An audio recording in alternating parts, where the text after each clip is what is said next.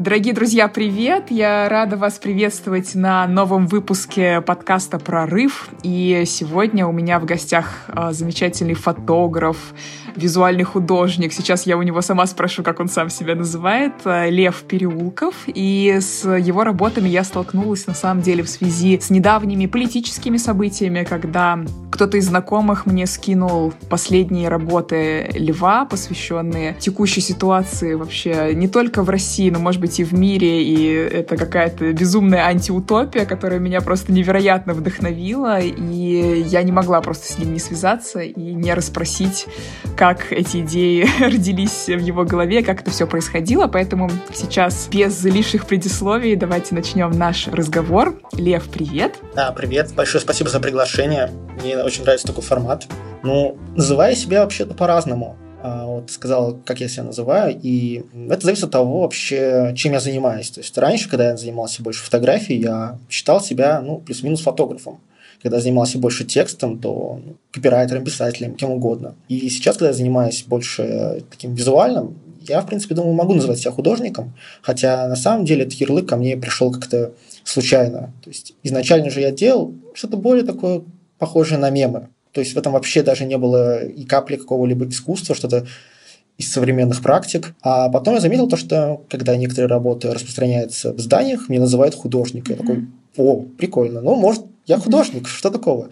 И это как раз меня подтолкнуло изучать современное искусство куда глубже. Ну, у большинства mm-hmm. людей в России, кто выпускается из школы, из университета и так далее, представление о современном искусстве, ну, вообще никудышное. А, мол, там какая-то мазня, что-то еще в этом духе, там художники голые бегают по галерее и ничего больше я начал интересоваться этим вплотную, хотя мне всегда нравилось искусство, просто именно современное искусство, оно тяжело воспринимается в том плане, что его нужно изучать очень внимательно, чтобы ничего не пропустить и чтобы понимать весь контекст. Потому что все, что до, все, что там, связано с возрождением или там, античным искусством, это понятно естественным образом. То есть ты видишь античную статую, она красивая, и думаешь, вау, это красиво, это хорошо, это искусство. А потом mm-hmm. ты видишь, я не знаю, а, работы Кошута, концептуалиста, да, и не понимаешь, что означают эти один и три стула, например. И думаешь, что это что-то низкое или просто провокация. И чтобы понять, приходится изучать все современное искусство от начала до конца. Потому что если ты пропускаешь какой-то элемент, какой-то блок, то у тебя теряется вся нить повествования, все развитие этого современного искусства. Слушай, а как ты сам для себя вот формулировал? То есть вообще мне интересно про там, весь твой путь, как ты вообще к этому пришел, да? Но мне, мне интересно, как ты а, сам для себя формулируешь, вот чем тебе хочется заниматься, знаешь, может быть, без привязки даже к жанру, а вот ну, что это для тебя, вот что ты хочешь делать? Я хочу делать разные вещи. И вообще мне очень нравится вот такой тип свободы, который есть у художников, когда они могут заниматься вообще чем угодно. И многие художники, mm-hmm. и, по-моему, об этом говорил еще Петр Верзилов, а, они, по сути, многопрофильные. То есть они могут и фотографией заниматься, если хотят, если хотят, могут заниматься чем-то другим. А для них это просто инструмент самовыражения разные формы, разные медиумы. И главное для них выразить какую-то идею, какую-то общую мысль. Мне это очень привлекает в искусстве, что ты можешь быть кем угодно и при этом не зависеть от каких-то условных рамок. Да. Это очень классно.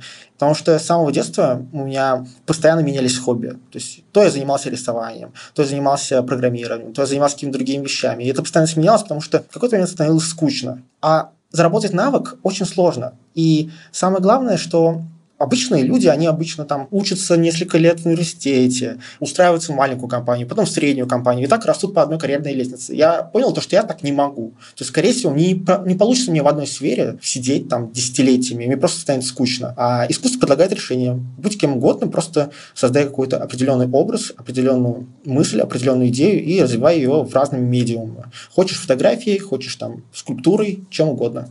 Угу. Слушай, я тебя вообще супер понимаю. Мне кажется, это такое обалденное чувство, знаешь, как ты какой-то такой демиург собственных миров, да? То есть ты создатель, нет рамок, и вдруг ты оглядываешься по сторонам, и ты такой, вау, это что, я могу вообще сказать все, что я хочу любыми средствами. А у тебя, кстати, не было такого, что от этого ощущения, ну, какой-то свободы и безграничности какой-то даже ступор, знаешь, наступает, что, окей, да. за что браться тогда? Да, такое бывает, и мне еще понравилась мысль, которую я читал там давно, по-моему, в ководстве Артемия Лебедева, о том, как придумывать идеи. Если, допустим, предложить человеку назвать бесконечное количество предметов, какие угодно предметы, он начнет называть то, что вокруг него, какие-то предметы, связанные с его профессией, а потом как раз э, этот ступор. Потому что, угу. когда ты даешь настолько широкое поле для мысли, не можешь придумать что-то конкретное. А если ограничить тему, например, сказать, придумай предметы, точнее, назови предметы из религии, то ты сможешь там назвать там, поп, риса, там, все какие-то другие элементы. И поэтому в искусстве иногда стоит себя как-то ограничивать в том плане, что ставить какие-то рамки. Ну, допустим, сегодня я работаю с таким-то материалом, с такой-то идеей, с такой-то темой. А через год, например, если ты достаточно в этом поработал, можешь сменить тему на другую это то, о чем я хотела дальше поговорить, да, про выработку, наверное, собственного стиля и вот тот какой-то мир, который ты создал э, своими проектами, своим творчеством. Я сейчас, а, мне всегда, знаешь, так сложно, это у меня подкаст про визуальное искусство, и это звук, поэтому мне приходится все время пытаться словами описать, что это. Давай я сейчас попробую, вот как я это увидела, как зритель, может быть, описать, что я увидела, а потом я тебя спрошу, верно ли мое впечатление там, с твоей точки зрения, и как можно вообще описать этот мир, да, то есть для меня, ну, во-первых, это некая антиутопия, да, то есть э, для меня это какой-то сюрреализм, но в реальности, да, то есть э, работы выглядят очень реалистично, это то, что, ну, меня безумно привлекает на самом деле, но дальше ты в них всматриваешься и видишь, что, о, что-то не так. Ну, я про некоторые, да, говорю, у тебя есть разные работы, но некоторые из них, э, там, к примеру, какой-то указатель, да, с надписями, прости, если сейчас ошибусь, но там и там плохо, и тут плохо, да, и указатели там ведут стрелки в разные стороны, но этот указатель выглядит абсолютно реалистично. Или там вывеска «Осторожно, страшно», да, по-моему. Вот в таком духе работы. Или кнопка с надписью «Вызов тревоги», да, вот подобные истории, которые тебе кажется, что это какие-то объекты, которые ты могла бы встретить, например, в городе. Они выглядят очень реалистично, но их посыл такой абсолютно сюрный, какой-то антиутопичный. Меня это безумно вдохновляет, потому что вызывает, знаешь, такое ощущение, как будто вот мои внутренние ощущения ощущения, мои эмоции, они вдруг как бы обрели прям плоть и кровь буквально вот в городе вокруг меня. Ты как будто оказываешься в собственной такой мрачной фантазии. Да? Ну, для меня это так, и меня это очень вдохновляет, потому что позволяет очень глубоко пережить, наверное, какие-то эмоции, отношения к реальности, потому что этот визуальный ряд, он, ну, реален в каком-то смысле, да, то есть вот мне это очень помогает как зрителю соединиться с этими эмоциями, именно потому что это выглядит очень реально. А, но, извините, за, дорогие друзья, за такое длинное описание. А, все ссылки у нас в описании подкаста, пожалуйста, посмотрите. Я, в общем, все время, да, глупо себя чувствую, когда словами пытаюсь описать работы, но я хочу тебя спросить, вот как ты сам, наверное, вот чувствуешь вот этот мир, который ты создаешь? Как его можно описать? Да, это на самом деле очень сложный вопрос, потому что это все формировалось э, под разными слоями, под разными какими-то другими произведениями, которые я видел. Ну, на меня, наверное, сильнее всего повлияли московские концептуалисты, uh-huh. понятное дело, потому что, мне кажется, они одни из самых интересных художников вообще в России. На это есть несколько причин. Во-первых, что мне в них очень нравится, они абсолютно понятны. То есть ты их можешь понять благодаря тексту, благодаря контексту, благодаря тому, что они говорят о той части, о той эпохе Советского Союза, которую почти все застали в том или ином виде. Даже я, да. несмотря на то, что я не жил в Советском Союзе, все равно остатки... Можно здесь спросить, сколько тебе лет? Мне кажется, это может быть... 23. Вау. Это, это уже или всего? Я не знаю. Смотря для чего. Но ты точно не жил в Советском Союзе. Да, точно не жил в Советском Союзе, и но я же все равно создал какие-то элементы, да? Конечно. Какой-то советский шкаф, например, да? Это все то, что было у многих, даже людей моего возраста, даже младше. Даже сейчас до сих пор можно найти это там, в квартирах бабушек. И это все до сих пор какими-то слоями остается вокруг нас. Да. И насчет понятливости, да, насчет того, что московские концептуалисты понятные. Я однажды показал работу Виктора Пивоварова «Проект для одинокого человека». Может быть, ты видела? Это такой альбом, где в советском стиле будто бы расписан быт обычного одинокого человека в Советском Союзе. И там есть нотки такой тоталитарности, и в то же время нотки чего-то метафизического, да, одиночество одного человека, да, рассматривается в таком виде, будто бы это инструкция. И я показал своей маме эту работу, при том, что она вообще далека от современного искусства. То есть, как типичный человек в России, да, который не знает, что такое галерея, не знает, что такое там абстракционизм, она увидела это и даже э, заплакала в каком-то... Я прям увидел, что это ее сильно растрогало, uh-huh. и что она прям прониклась тем, что пыталась донести Виктор Пивоваров свои идеи.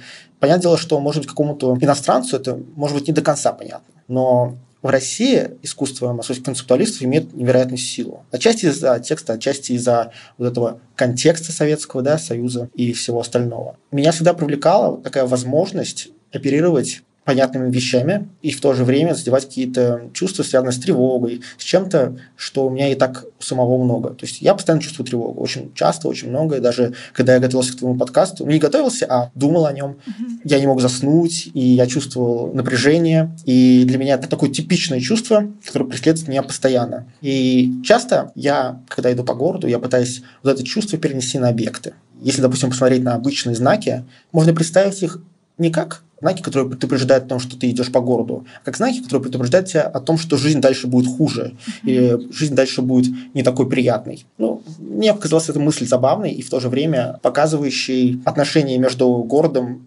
и горожанами. Угу. Слушай, ты упомянул такую интересную вещь, то, что тебе нравится, что московские концептуалисты, да, они понятные, и что тебе самому нравится, если я правильно тебя услышала, поправь меня, если нет, да, что тебе нравится быть понятным в каком-то смысле. Вот можешь про это чуть подробнее рассказать? Мне просто кажется, что это супер интересно, потому что, ну, во-первых, я тебя очень хорошо понимаю, и мне кажется, я сама свое творчество пытаюсь, ну, вот в эту сторону развивать. И мне кажется, что вот то, что я уже упомянула, что это просто очень помогает точнее донести донести эмоцию и зрителю проассоциироваться как-то с работой, увидеть там себя. Потому что если тебе предварительно нужен действительно какой-то пласт образования, знаешь, там 10 прочитанных книг, чтобы понимать искусство, и, и я очень уважаю, да, такие произведения, таких художников. Это бывает, знаешь, это безумно крутое интеллектуальное удовольствие, когда ты в этом начинаешь разбираться. Но на уровне, вот знаешь, как твоя мама, да, то, что ты сказала, пришел, увидел и заплакал условно. Если для этого нужно прочитать до этого 10 книг, то этот опыт становится невозможен. И меня это всегда смущало, если честно, в таком более абстрактном искусстве, если можно так сказать.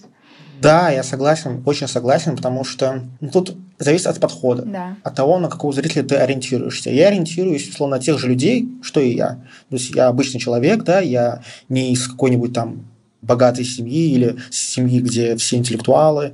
Долгое время мне искусство современно было недоступно, потому что я его просто не понимал. Uh-huh. Не знаю, я не ходил в галереи не потому, что не знаю, галереи были дорогими или потому, что там галереи были какими-то не чуждыми, а потому что внутри то, что я, допустим, мог увидеть, было мне непонятно. Может быть, было интересно по форме, но не было понятно. Хотя искусство, оно имеет разные цели и разные функции. И искусство можно, например, научить людей любить иначе, да, научить людей иначе относиться к миру и вообще переосмыслить многое в своей жизни. Мне кажется, это очень важная функция искусства, именно влиять на общество, да, формировать какие-то культурные привычки. И тот факт, что сейчас искусство демократизируется, да, то, что сейчас галереи современного искусства есть почти в каждом городе, да, в крупном, то, что они там заменяют кому-то даже религию, если раньше, допустим, человек мог пойти в воскресенье в церковь, то сегодня он может пойти в галерею и там уже получить какой-то такой духовный опыт. А мне кажется, что это надо учитывать, и поэтому иногда работать с разной аудиторией, в том числе с той, которая не имеет огромного там опыта, которая не знает весь контекст, которая просто не поймет отсылок и таких внутренних споров в искусстве. А, слушай, а ты вообще, когда создаешь свои работы или думаешь над идеями, ты думаешь о людях, об аудитории, или на тот момент ты вообще это от себя отсекаешь? Когда как. То есть, если я сделаю что-то такое, в чем вижу какую-то такую социальную функцию, ну, грубо говоря, я, конечно, думаю об аудитории, я думаю, поймет ли она, как она это воспримет, повлияет ли это на ее эмоции, поведение. А если я делаю что-то где я хочу просто выразить себя, бывает и такое, да, я отсекаю вот это лишнее. Uh-huh. Потому что там, где мне нужно донести какую-то конкретную идею, и я уверен, то, что ее не нужно преобразовывать как-либо, я просто делаю без каких-либо корректировок mm-hmm. и стараюсь не особо думать о восприятии. Потому что восприятие и давление от этого общества, как люди отреагируют, оно может быть разным. Оно может оказывать положительный эффект или отрицательный. Потому что если постоянно думать о реакции, то художники и другие люди вообще просто перестанут делать что-то новое и что-то вопреки устоявшимся мнениям. Uh-huh. Ну, допустим, как можно сделать что-то, допустим, на тему прав ЛГБТ,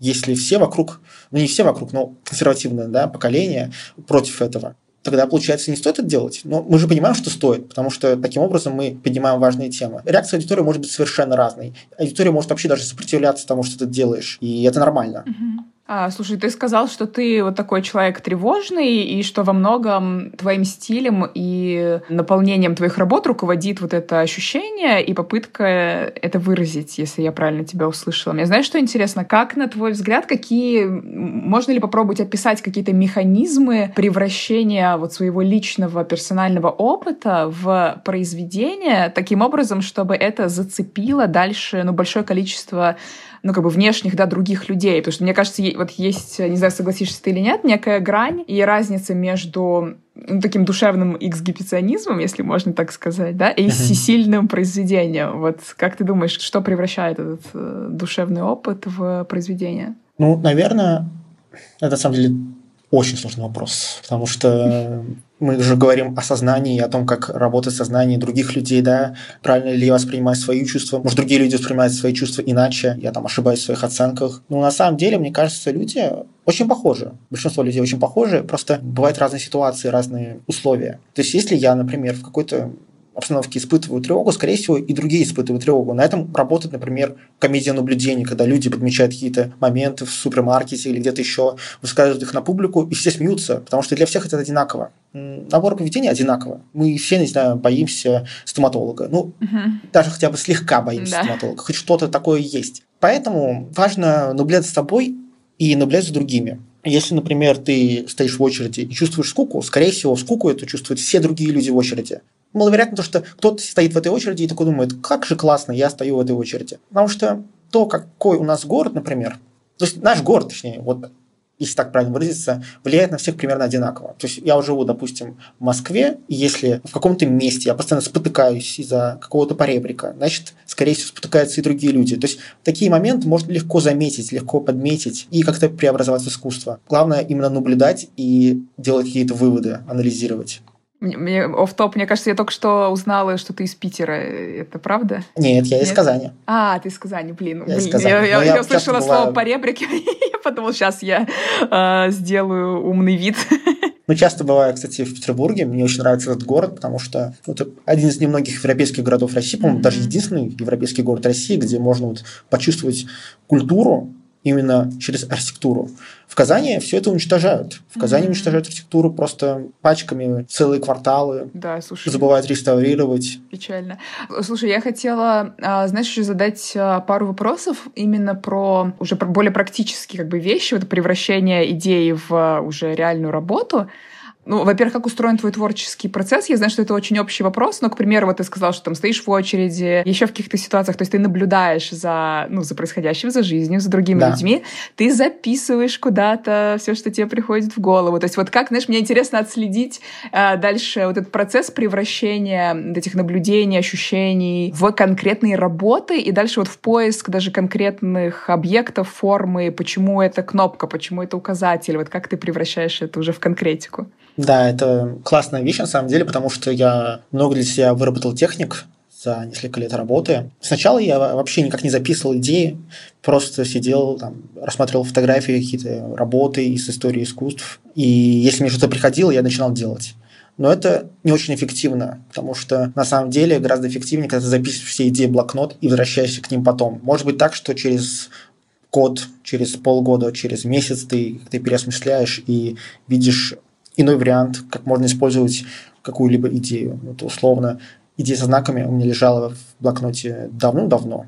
Только сейчас, когда на фоне вот пандемии, на фоне общей тревоги у всего почти населения, я понял, то, что это можно переработать именно как изменение города. И раньше эта идея не могла бы сработать, мне кажется. По крайней мере, она не работала бы так, как работает сейчас.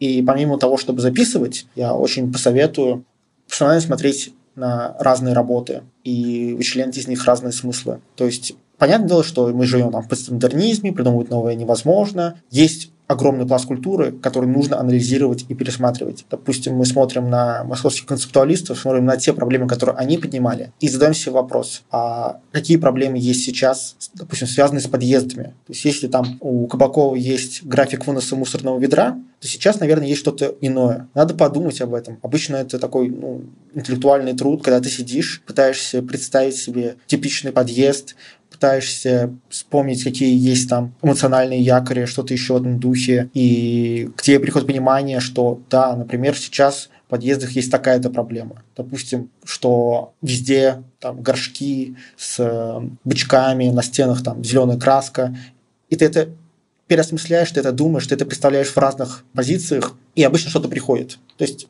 обычно это дает какой-то результат. Ну и третье, что могу посоветовать, что мне тоже очень помогло, это работать по какому-то хотя бы графику. Многие думают, что вдохновение – это какая-то абстрактная сущность, которая влетает в тебе в голову божественным поцелуем, что-то еще в этом духе. Но на самом деле это же просто какой-то мыслительный процесс, просто очень сложный, комплексный. Понятное дело, что Некоторые люди вызывают его с помощью веществ, да, некоторые люди делают что-то еще. Но самый лучший вариант – это просто тренировать свой мозг, работать в таком ключе. Если ты, допустим, садишься каждый день в 10 вечера и пытаешься работать над проектом, то постепенно твой мозг привыкнет к такому графику и начнет уже лучше придумывать. Я это проверял на себе, это работает. То есть это не какие-то там умозрительные заключения, это именно то, что я на своем опыте почувствовал. Когда я сталкивался с тем, что не мог что-либо придумать, я каждый день садился в 10 вечера и думал. Угу. Просто думал. Иногда и ничего не придумывалось. Иногда я чувствовал сильное напряжение от того, что ничего не получается даже близко креативного, близко хорошего, близко интересного. Через там 2, 3, 4 дня я замечал, что что-то там вспыхивает в головном мозге, и он привыкает к этому навыку, к этой работе. А получится выцепить какую-то конкретику, вот как ты именно придумываешь конкретное выражение вот той или иной идеи, да, вот возвращаюсь именно к конкретным уже там объектам. Ну, ты немножко про это упомянул, да, вот в примере с подъездами, да, но, может быть, на каком-то твоем примере, например, сейчас перейдем к, к политическим темам, да, но там это море из ОМОНовских шлемов, там, которые у тебя было. И у тебя много очень таких очень конкретных узнаваемых именно объектов, да, те же кнопки, там, указатели, шлемы, ленты, красно-белые ленты, там осторожно, прохода нет, которые огораживают там разные объекты повседневные. Ну, то есть для меня это очень интересные такие эмоции, к которым ты подключаешься через э, какие-то собственные эмоциональные ассоциации с физическими объектами в мире. Да? Мне интересно, как ты их подбираешь, если это осознанный какой-то у тебя процесс? Да, есть, есть осознанный метод, который я более-менее смог расписать. То есть я часто замечал то, что какая-то идея в моей голове вспыхивает, но я не понимал, как именно, да, как, mm-hmm. как это примерно работает. И я пытался понять, что именно на самом деле это простой механизм, когда совмещаются два каких-то образа. Часто придумывание на этом и построено, вообще придумывание всего в человечестве, да? Что такое там первое оружие, да? Это камень плюс палка. Да. Все. Два объекта соединили. Иногда это просто перебор, иногда это попытка совместить какие-то конкретные две области, то есть элементы из двух областей. Я даже записывал списком много-много-много разных слов из разных-разных областей и смешивал их так, чтобы получался какой-то итоговый объект из двух слов. Uh-huh. Ну, условно. У меня была такая идея, то есть идея довольно вторичная, Лего плюс панельки. Мы сразу получаем такой яркий образ, сделать из лего панельки, да, типичный ЖК. Таким образом можно придумать очень много идей. Часто проблема в том, чтобы наполнить это все смыслом и каким-то единым стилем. Тут уже приходится просто думать, представлять, какие элементы брать, какие элементы не брать, что они могут вообще себя выражать. Ну, например, в случае с, вот с этой серией «Русские пейзажи» я просто смотрел очень много фотографий с митингов, смотрел на экипировку силовиков, в том числе там есть такие забавные вещи вроде наручников нежность, которая называется так, как называется нежность. О, вау. Очень смешно, да. Это дает очень много разных идей, когда ты читаешь именно о том, с чем хочешь поработать. Почему камуфляжи, например, вызывают ассоциацию с морем? Потому что они, наоборот, как раз-таки и пародируют море. То есть камуфляжи, они же пародируют природу, пародируют паттерны в природе. Эта ассоциация, она возникла сама по себе, как одна из самых очевидных, может быть, даже. Да, слушай, кайф, это вообще безумно, мне кажется, интересно наблюдать за этими процессами. Я тоже очень люблю вот это совмещение, да, разных, э, казалось бы, иногда несовместимых вещей. Мне кажется, вот это то, знаешь, когда говорят как раз про вдохновение, мне кажется, это идеальный пример, чтобы показать, что, ребята, ну, это реально как э, прокачка мышц, да, то есть ты постоянно стыкуешь в своей голове разные объекты, цвета да, и формы, да. и играешь с вот этими комбинациями, как такой бесконечный кубик Рубика, знаешь, ты кру крутишь, крутишь, крутишь. Да, хотел сказать, то, что это метод комбинирования дал мне очень много идей, просто я это делал механически причем. Я записывал огромное количество разных слов из разных сфер. И именно по тем темам, которые меня интересуют. Самое сложное в этом, на самом деле, выписать конкретные элементы. Вот увидеть элемент, увидеть то, что существует такая вещь, как панельки, и что панельки обладают какой-то культурной массой, да, какой-то эстетической массой, с которой можно поработать. И заметить конкретные объекты иногда бывает очень сложно, потому что мы живем в них, мы не замечаем, что, например, плитка в Москве, она обладает какой-то своей эстетикой, uh-huh. которую можно преобразовать.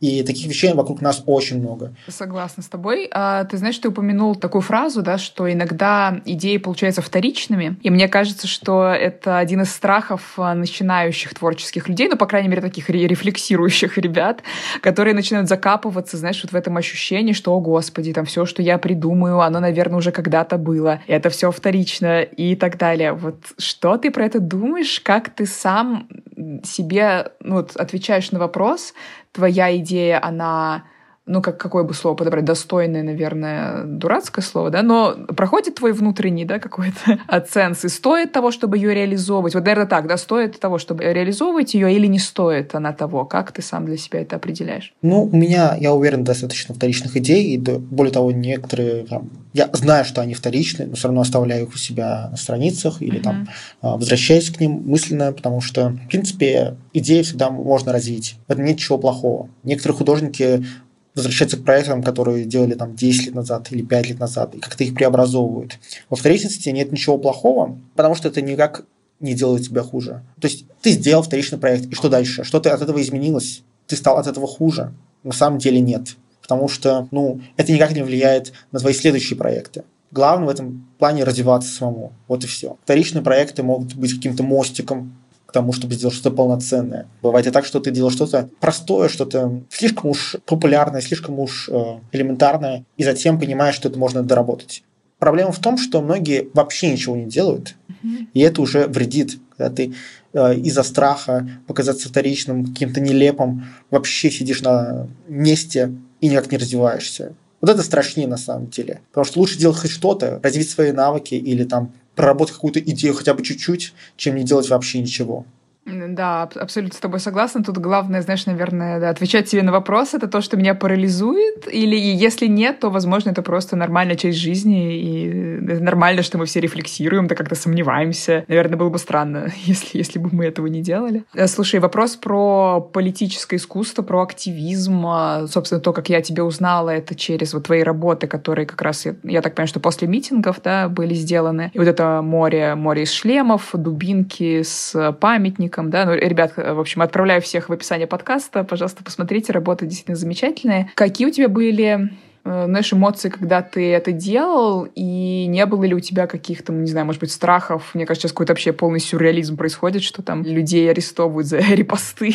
какие у тебя... Ну, в общем, это я так смеюсь, это, конечно, очень печально, но какие у тебя были ощущения в связи с этим? У меня тогда была простая эмоция. Я чувствовал, что должен сделать что-то в плане этих работ, потому что если я промолчу, то, не знаю, как-то подведу свою аудиторию, подведу самого себя, подведу даже просто тех людей, которые разделяют те же взгляды.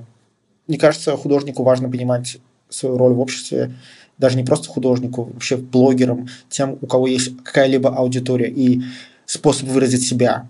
По поводу страхов, на самом деле, удивительно, но мне вообще не страшно, потому что, наверное, я достаточно читал об уголовных делах в России. Я не помню вообще случаев, чтобы за подобное сажали. Угу. Именно то, что у меня. Понятное дело, то, что какие-то вещи, которые я делал, можно причислить к какой-то административной статье, например, там а, серию с флагом, российский флаг, который превращается в советский, разрываясь, там можно причислить к статье унижение там, государственных символов административная такая статья есть, именно в интернете она тоже действует. Но там мало было случаев на практике, чтобы за такое сажали или там штраф штрафовали. В принципе, мне кажется, у людей больше включается самоцензура, чем реальное давление властей. Давят в основном на активистов, на тех, кто делает что-то в реальной жизни. Вот, э, по-моему, недавно был случай, когда даже забыл там конкретные детали, кто организовывал эту акцию, где люди охраняли в форме ОМОНовцев, да, оформляли слово. А, да, это фотограф Эми Америка делала. Да, да, да, да, да, точно. И за такое, конечно, сажают. Или мы знаем там случай с Пусирает, да. Мы знаем еще некоторые такие случаи, где власть просто безжалостно расправлялась с художниками. Но это художники, которые работают со средой, с городом. Угу. Потому меня удивляет то, что те художники, у которых есть аудитория в интернете, которые работают в интернете, ничего не делают, никак не высказываются. Хотя у них, ну, по сути, если это все возможности и закон на их стороне, именно практика да, законодательная. Но я не могу вспомнить таких случаев, когда сажали именно за работу в интернете, ну, разве что случай с Цветковой. Но, насколько я понимаю, там в реальности, к сожалению, еще сложнее, да, все да. в плане ее деятельности в театре, вот это все, да? Там есть разные ситуации. В основном власть берется за тех, кто делает что-то в жизни. Да так интересно то, что мы произносим, да, то, что делают в жизни, да, как будто вот это искусство, да, творчество в интернете, как будто это не жизнь. А для власти, для власти это не жизнь. Власть у нас консервативна и консервативна в самой сути. Оно находится в прошлом, в нулевых каких-нибудь. И для нее интернет это что-то такое эфемерное. Поэтому даже они борются с интернетом очень кривыми способами. Они понимают, как он работает. Известна же история, когда у Дурова попросили ключи от Телеграм, и он в шутку отправил им реальные ключи или что-то в духе. Может, конечно, не ошибаюсь, может, это была просто шутка, но, в общем-то, так оно и работает. И у нас власти не особо понимают, как работает интернет, они не понимают силу интернета. Поэтому только сейчас они принялись все регулировать. До этого они не обращали внимания, потому что для них интернет был какой-то шуткой, чем-то не настоящим. А, ты упомянул про роль э, в обществе. А как ты видишь свою роль в обществе как художника? Ну, на самом деле, мне, конечно, хотелось бы стать таким настоящим художником, который выставляется в галереях. Естественно, я рассылаю заявки на open call и так далее, так далее, так далее. Все это развитие. Но оно, конечно, посложнее в том плане, что, естественно, ни один куратор не смотрит на количество лайков. Ну, может быть, смотрит как-то косвенно, но, в принципе, это не имеет такого значения. Имеет значение именно одобрение внутри вот этой арт-тусовки. Как я это вижу, по крайней мере. Для чего я это хочу? Чтобы у меня было больше возможностей и больше возможностей как-то влиять на общество более практично, да. Например, мне бы хотелось заниматься больше благотворительностью, больше какими-то такими социальными проектами, где я могу взаимодействовать с людьми напрямую. Но для этого всегда нужны деньги, нужен какой-то статус, больше престижа, больше каких-то ресурсов. Сейчас у меня этого всего, понятное дело, почти что нет.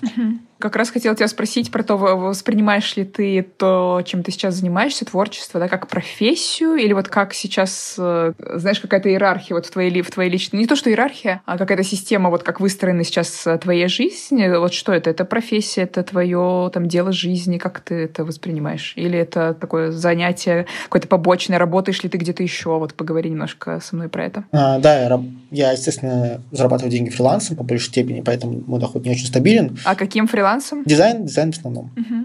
И для меня искусство – это возможность ну, грубо говоря, стать собой, потому что работа отнимает всегда очень много времени, и она морально убивает тебя, потому что когда я работал ну, совсем давно, еще после школы, на разных таких профессиях, вроде оператора колл-центра mm-hmm. или вроде того, чтобы быть копирайтером mm-hmm. на весь день, я терял все моральные силы, чтобы потом заниматься чем-либо. Mm-hmm. То есть это были 2-3 года, где я ничего не делал вообще где я не мог даже выдавить из себя хотя бы одну идею. И, на мой взгляд, я не смогу, скорее всего, совмещать полную работу на полный рабочий день и искусство. Мне кажется, эти вещи очень тяжело совместить, и поэтому художникам нужен рынок или государственная поддержка, или что-то еще в этом духе. Да, чтобы более свободно да, себя чувствовать и заниматься искусством. Да, потому что даже одна серия отнимает у меня очень много времени, mm-hmm. и не в плане конкретного времени. Это не значит, что я сижу и много-много работаю. Это значит, что все равно это сбивает режим. Бывает так, что я работаю всю ночь, потому что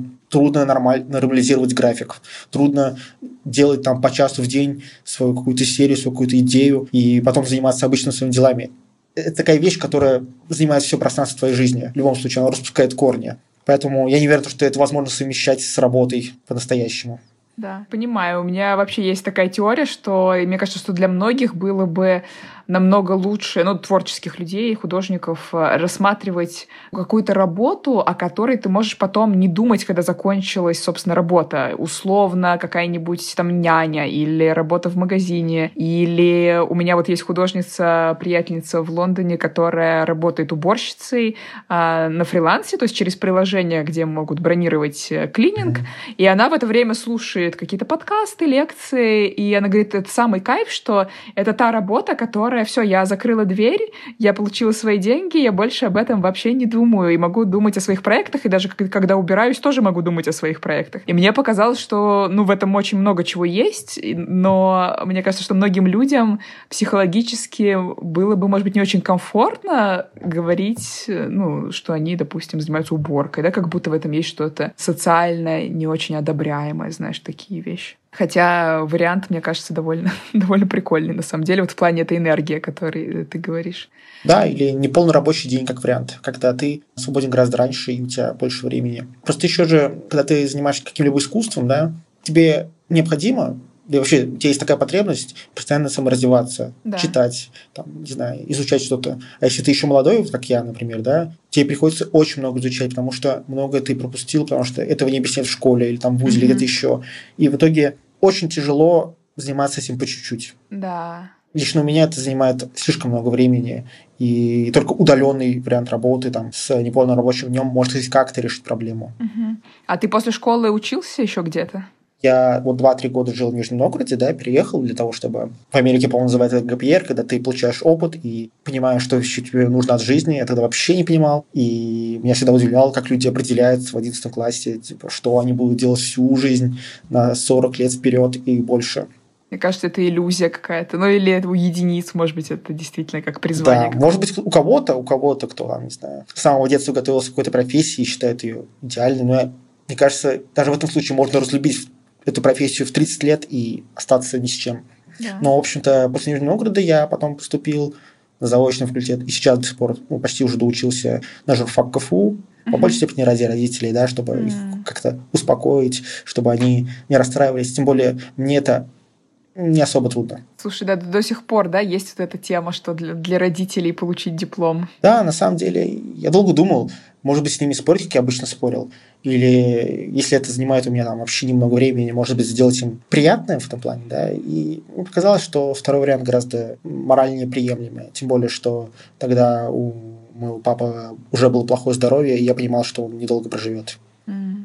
Да, слушай, иногда, да, такие не, непростые выборы, но тут уже, да, каждый, конечно, решает, э, решает, безусловно, для себя. А, слушай, я еще хотела спросить э, пару вопросов э, про то, как именно сделаны твои работы. То есть обычно, мне кажется, это дурацкие вопросы, если это там чисто фотография, типа на что снято и так далее, это, ну, мне кажется, не имеет никакого значения. Но у тебя просто очень интересное такое совмещение, мне кажется, разных жанров. Можешь поделиться просто, как именно ты, ну, делаешь свои работы? Это 3D, это фотомонтаж, вот как это, как это можно описать с точки зрения технологии? Да, вообще я начинал, как я говорил, уже с каких-то таких полумемов, и начинал именно с цифровых коллажей. Только потом я узнал, что существует, допустим, арт-группа AS плюс F, uh-huh. да, и что они делают что-то подобное, точнее, делали что-то подобное еще 20 лет назад. Тогда меня это очень сильно удивило. Еще это убедило меня в том, что, в принципе, такой медиум может быть серьезным, может говорить о чем-то важном. Затем я понял то, что мне не хватает цифровых коллажей, хотя бы потому, что всегда нужен фон. Uh-huh. И причем у фона есть одна проблема. Фон всегда из конкретного места,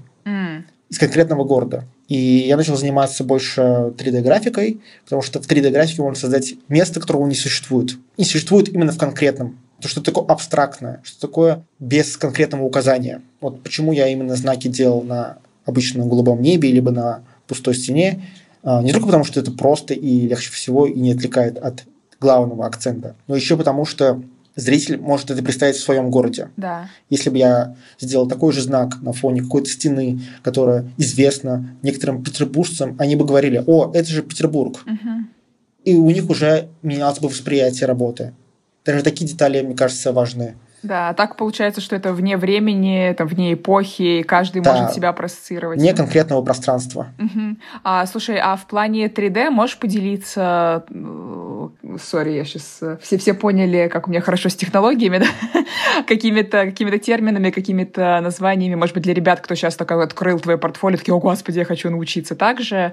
А, да. Что это именно? И какой-то, может быть, путь вот для ребят, кто вдохновится, а как вообще подойти к освоению таких вещей с технической точки зрения? Да, тут на самом деле все просто. Вот э, то, что я делал последние дни, вот до такого уровня я дошел ну, примерно за год-полтора. Uh-huh. Это не так много времени. То есть я не то, чтобы там сидел каждый день, изучал весь день. Нет, это было гораздо меньше по времени. Я работаю в Cinema 4D, такая есть программа. Uh-huh.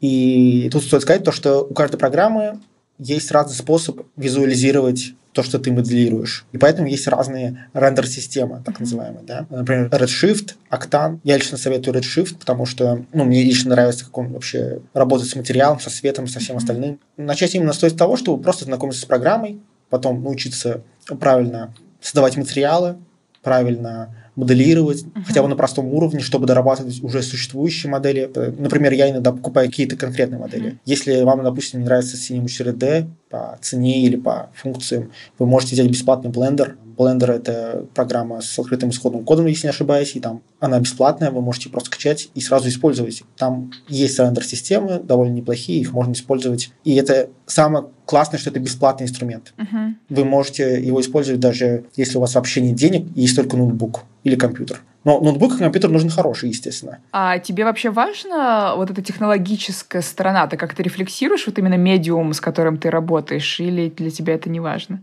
На самом деле, для меня это важно только как инструмент донесения идеи. Сам медиум для меня не важен. Uh-huh. То есть я понимаю, что 3D-моделирование – это очень удобный инструмент, который помогает выразить почти любую идею именно в плоскости. Да. Понятное дело, что ты с ним не сделаешь какой-то инсталляции, чего-то еще практически. Я не хочу работать именно с технологией, как э, есть в NetArt, да, направление, где там используют, э, не знаю, саунд дизайн, NetArt, все, все, все это вот в этом духе, когда там используют э, ссылки, гиперссылки, что-то еще такое. Для меня это не так важно.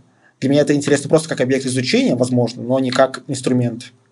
А ты упомянул, э, что ты сейчас подаешься на разные open колы, э, хочешь попасть в галереи и так далее. Можешь поподробнее рассказать, вот как ты, ну, понятно, что это может со временем измениться, но на момент сейчас, вот как ты для себя формулируешь дальнейший вот путь своего развития?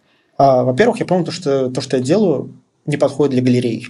Почему? Ну, потому что это слишком, слишком популистски, скажем так, да, uh-huh. некоторые вещи.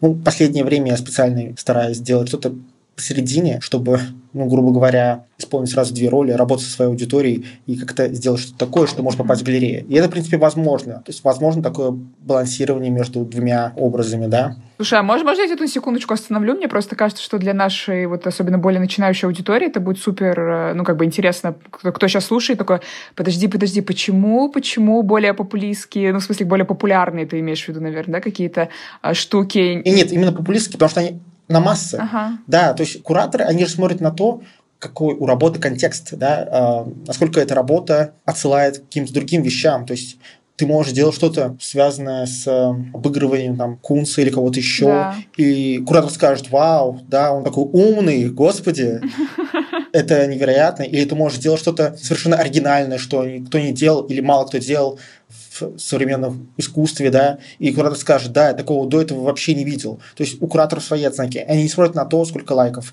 а в то же время пользователь в интернете может увидеть вторичную идею и сказать, да, это класс, потому что он не видел ничего подобного, он не ходит в галереи. Да. И это большая разница между массовым и между вот таким условно элитарным, хотя это размытие, mm-hmm. эта граница уже давно размылась, но все равно она присутствует в том или ином виде. Ну, то есть галереи, на твой взгляд, это больше, ну, как бы не, не только на твой, да, и это, в принципе, во, во многом так и есть, да, то есть это больше для художников-исследователей, да, таких, если можно так выразиться. Ну, не только. А. Просто угу. галереи... Смотря какие галереи еще, естественно. Как смотреть? А, галереи вообще, на самом деле, интересный объект для изучения, поэтому там интересные художники, которые работают с институциональной критикой там, и высмеивают то вообще, как работают все эти большие там, музеи, кто-то еще. У меня есть там несколько любимых примеров, довольно смешных, и один из самых показательных, мне кажется, это то, что в искусстве, например, если художник говорит о том, что он хочет очень хорошо зарабатывать, то часто это приводит к тому, что этот художник зарабатывает меньше. И в то же время, если он говорит то, что к черту ваши деньги, я независимый, идите нафиг, я вообще свой человек, я панк, то он начинает дорожать. Вот самый смешной пример, очень известный, но не все его отрефлексировали, это когда Бэнкси на аукционе поместил в шредер свою картину, и картина подорожала. То есть это, это настолько абсурдно. Он это сделал как э, вот этот мотив «я против потребления, я против вашего искусства», но в итоге добился совершенно обратной цели. И в этом плане искусство парадоксально. И чтобы понять, как оно работает, нужно именно читать, как работают кураторы, на какие вещи они ориентируются, как вообще развивалась современная история искусства, да? история, точнее, современного искусства. И то, что нам, обычным там, людям кажется интересным, куратору может показаться вообще вторичным. Скучным. А ты бы хотел много зарабатывать искусством? А, не то чтобы много зарабатывать, мне хотелось бы зарабатывать достаточно, чтобы я мог делать свои идеи и просто не думать о работе. Вот и все. То есть мне бы хватило даже там, не знаю, 30 тысяч, 40 тысяч именно такого дохода, связанного с искусством. Это уже было бы достаточно, чтобы я мог, не знаю, снимать квартиру или э, мог закупаться моделями. А ведь то, что я делаю, это требует нормальных денег. То есть, чтобы сделать какую-то вещь, связанную там, с последней серией вот, «Русский пейзаж», да, мне пришлось купить несколько моделей. Потому что моделировать самому – это очень много времени, и часто это выйдет даже хуже по качеству. Да, сто процентов. Эм, это очень интересный пример, то, что ты сказал там про Бэнкси. А что бы ты посоветовал нашим слушателям, которые тоже хотят сориентироваться вот в том, как вообще устроен этот мир, подходит ли их там работы для галереи или нет? Ты упомянул, что нужно читать, там изучать. Может быть, поделишься, если есть возможность, э, что, что можно поизучать, почитать, чтобы немножко получше сориентироваться в этом непростом мире? Да, а начать можно с лекции Дмитрия Гутова. Я думаю, все почти что они слышали на снобе. Называется, по-моему, «История современного искусства» за полтора часа, как-то в этом духе. Класс, мы в описании разместим. Да, Гутов там очень хорошо объясняет самые основы вообще. Почему искусство такое странное? Почему искусство такое непонятное? И для многих людей это может стать отправной точкой, чтобы они могли дальше изучать сами. Лекции Ирины Кулик уже по конкретным авторам, да, от галереи «Гараж». Что еще? Есть книжка, я вот не могу точно вспомнить ее название. Ну, я могу скинуть, так будет, наверное, быстрее. Еще страшно, ребят, все, что Лев нам скинет, мы обязательно разместим, так что смотрите в описании, там будут все ссылочки, потом можешь скинуть. А, это вот именно начало, которое можно сделать, чтобы понимать, подходит ли ваше искусство в галерее. Так ты будешь различать какие-то вещи от массовых до а, именно галерейных. И следующим шагом, наверное, станет ну, либо, как вариант, можно учиться у какого-то мастера, там, в каких-то школах, да, вроде там базы в Москве, чего-то еще в этом духе, чтобы получить контакты, чтобы вот вписаться в эту сферу и чтобы тебя начали замечать именно конкретные кураторы. Ну, ты, по крайней мере, мое видение. Я же не эксперт, чтобы прям говорить точно. Но, по крайней мере, то, что я сейчас делаю, это плюс-минус срабатывает. И Второе, это, конечно, рассылать себя на open call, потому что это хороший способ э, добиться хотя бы групповой выставки, в идеале персональный, и еще при этом это может привести к первым продажам. У меня так и было, когда я разослал заявку на open call от э, мультимедиа арт-музея с работой с цветами, и она потом пошла на аукцион, и это было очень приятно, и это еще мотивирует тебя работать. Кайф. Слушай, а можешь поделиться, за сколько ее продали? 350 евро и 60% пошли врачам на благотворительность. Угу. Такие вещи, они, во-первых, делают тебя более значимым, и ты чувствуешь, что все, что ты делаешь, имеет значение. И, во-вторых, они направляют тебя. То есть ты понимаешь, ага, можно вот таким образом попасть в современное искусство, если я буду работать еще больше. Это даже еще знакомит тебя с другими людьми, потому что ты видишь другие работы, ты плюс-минус понимаешь, какой вкус у кураторов, что они лучше воспринимают, что они воспринимают хуже. Сейчас open колов очень много. Где ты их ищешь? А, есть канал в Телеграме, но я опять скажу потом название, я просто не помню, где искусство или где open call, что-то в этом духе. И еще, конечно, просто выбиваете в интернете open call для художника, и вам выходит там несколько ссылок, там вроде арт-узла и так далее. Вы просто смотрите, составляете списки. Я обычно, причем еще это все заношу в блокнот с датами, когда я успею, когда ага. не успею, потому что иначе это все разваливается, если сказать себе, ну потом. Да, Надо да. как-то переключать себя в графику, потому что, ну, к сожалению, здесь приходится как-то преодолевать себя. Да, мне кажется, это вечная такая борьба, знаешь, когда тебе нужно там шапочку художника снять, шапочку менеджера на себя надеть, да, потому что да. ну иначе не получится. Сто процентов. Слушай, наверное, последний вопрос будем а, закругляться. Все-таки меня вот очень, очень цепляет эта мысль, что есть вот это более элитарное какое-то сообщество, назовем это так, да, а вот то, что я делала, такое более популярное, более массовое. Но в то же время более массовое, как ты совершенно правильно сказала, но часто вызывает намного больший отклик у большего числа людей. Ну, просто потому что оно более понятное, более доступное. Как ты сам вот для себя это формулируешь? Нет ли здесь риска там в попытке угнаться за каким-то более более, не знаю, закрытым, что ли, таким элитарным действительно искусством, этим сообществом. Получается, что ты, уходя туда, теряешь э, долю влияния на массового зрителя, в хорошем смысле, да, на сердца сотен тысяч людей потенциально. Как ты думаешь?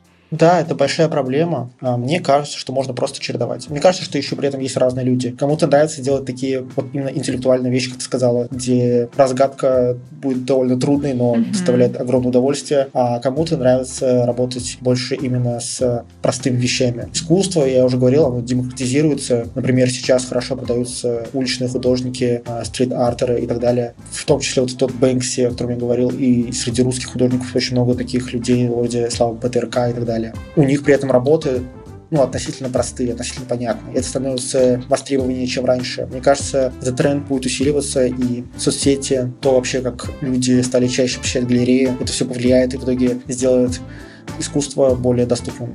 По крайней мере, надеюсь на это. Да. Супер. Спасибо тебе большое. Слушай, было супер интересно и вдохновляюще. И, ребят, правда, смотрите «Работа льва». И мне кажется, это офигенное такое свидание с собой вы себе устроите. Вот я бы так сказала. Так что налейте себе какой-нибудь любимый напиток, открывайте работы. Правда, гарантирую вам дозу вдохновения. Если вам понравилось, то не стесняйтесь отмечать нас у себя в сторис. Наши аккаунты тоже в описании. Делитесь работами, делитесь подкастом, отмечайте нас. Нам будет очень-очень приятно. Спасибо Спасибо тебе еще раз и как, огромных успехов вообще на твоем пути. Мне кажется, это очень круто, то, что ты делаешь. Да, спасибо тебе большое. Всего хорошего.